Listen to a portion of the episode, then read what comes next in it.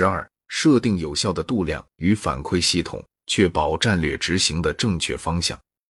如果你要驾驶一艘船航行在大海上，你需要两个工具：一张准确的地图以及一个可靠的罗盘。地图告诉你你的位置，罗盘告诉你的方向。同样的，在战略执行中，我们也需要两个工具：度量和反馈。度量让我们知道我们在哪里，反馈让我们知道我们的进展如何，是否偏离了我们的方向。所以，我们如何设定一个有效的度量与反馈系统，是战略执行的关键步骤。首先，让我们讲一讲度量。度量其实就是我们用来衡量业务表现的指标，它们是我们决策的基础，也是我们评估我们的进展的工具。然而，并非所有的度量都是有效的，有些度量可能会误导我们，让我们走向错误的方向。比如，如果我们只关注销售额而忽视了利润率，那么我们可能会走向一个销售增长但利润减少的死胡同。那么，如何设定有效的度量呢？有三个关键要点。首先，度量需要与我们的战略目标对齐。如果我们的战略目标是提高客户满意度，那么我们就需要选择与客户满意度相关的度量。比如客户满意度调查的结果、客户流失率等。其次，度量需要全面，我们需要考虑业务的各个方面，包括财务、运营、人力资源等。最后，度量需要可以量化，只有量化的度量，才能让我们准确的评估我们的进展。其次，让我们来谈谈反馈。反馈是我们评估和调整战略执行的关键环节。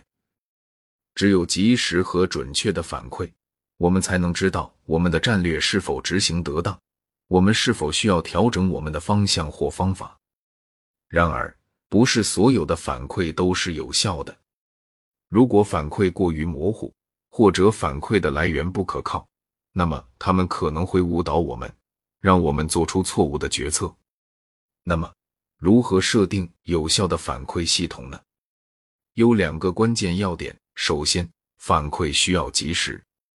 如果反馈过于迟钝，那么我们可能会错过改正错误的最佳时机。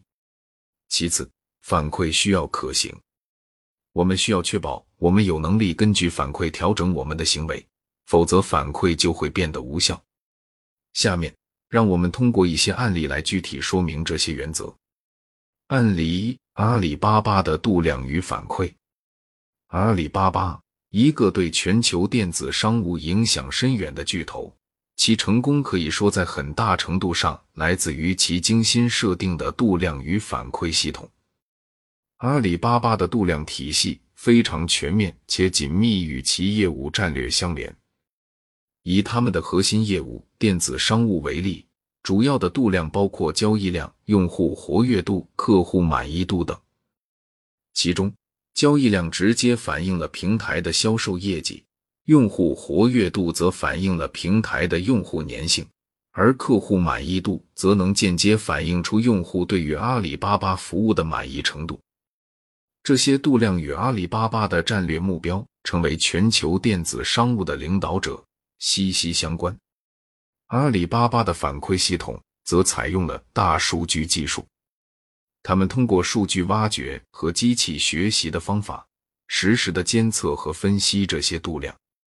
例如，他们可以通过实时分析交易数据，来了解哪些商品最受欢迎，哪些商家最受信任，然后再根据这些信息调整他们的商品推荐策略，提高用户购买的可能性。他们还可以通过分析用户行为数据来了解用户的兴趣和需求，然后再根据这些信息推出个性化的营销活动，提高用户的活跃度。阿里巴巴的度量与反馈系统为其提供了实时、准确的业务指标，让阿里巴巴能够快速响应市场变化，精准满足用户需求。阿里巴巴的成功证明。一个有效的度量与反馈系统是战略执行成功的重要保证。案例二：宝洁的度量与反馈。宝洁作为全球最大的快消品公司之一，其度量与反馈系统同样发挥了重要作用。宝洁的度量主要围绕其战略目标进行，例如，宝洁旨在建立和保持强大的品牌形象，提高产品销售，因此他们的度量包括销售额、市场份额、品牌知名度等。销售额是他们衡量自身业绩的直接指标，市场份额则反映了他们在市场中的竞争地位，品牌知名度则直接关联到消费者的购买决策。宝洁的反馈系统非常丰富，他们通过市场调研、消费者调查、销售数据等多种方式收集反馈。例如，他们通过市场调研了解消费者对于他们产品的使用体验。对于他们品牌的认知，然后根据这些反馈调整他们的产品设计和营销策略。他们还通过分析销售数据，了解他们的产品在各个市场的销售状况，然后根据这些信息调整他们的销售策略。通过这样的度量与反馈系统，宝洁不仅能够精准的了解自身的运营状况，也能及时的调整自己的战略，以适应市场的变化。这样的系统无疑为宝洁在全球快消品市场的领先地位提供了重要支撑。案例三：杜莎夫人蜡像馆的度量与反馈。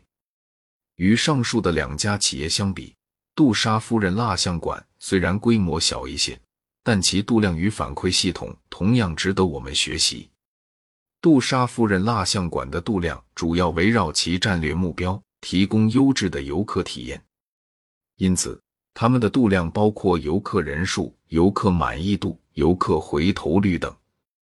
游客人数可以直接反映他们的景点吸引力，游客满意度则可以间接反映游客对于他们景点的满意程度，而游客回头率则可以从侧面反映出游客对于他们景点的认同度和粘性。杜莎夫人蜡像馆的反馈系统主要通过游客满意度调查和在线评论收集。他们定期对游客进行满意度调查，了解游客对于他们的景点、服务、设施的评价。他们还会通过社交媒体和在线旅游平台收集游客的评论和建议。这些反馈帮助他们了解游客的需求和期望，从而提升游客体验。在度量与反馈的指导下，杜莎夫人蜡像馆不断优化游客体验。提升景点吸引力，成为全球知名的旅游景点之一。他们的例子证明，无论企业的规模如何，一个有效的度量与反馈系统都是实现战略目标的重要工具。以上的案例阐述了在不同行业和规模的企业中，如何设定有效的度量和反馈系统。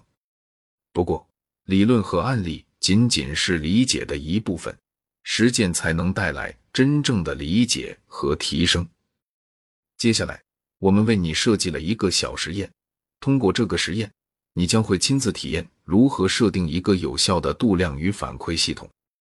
实验：设定你的度量与反馈系统。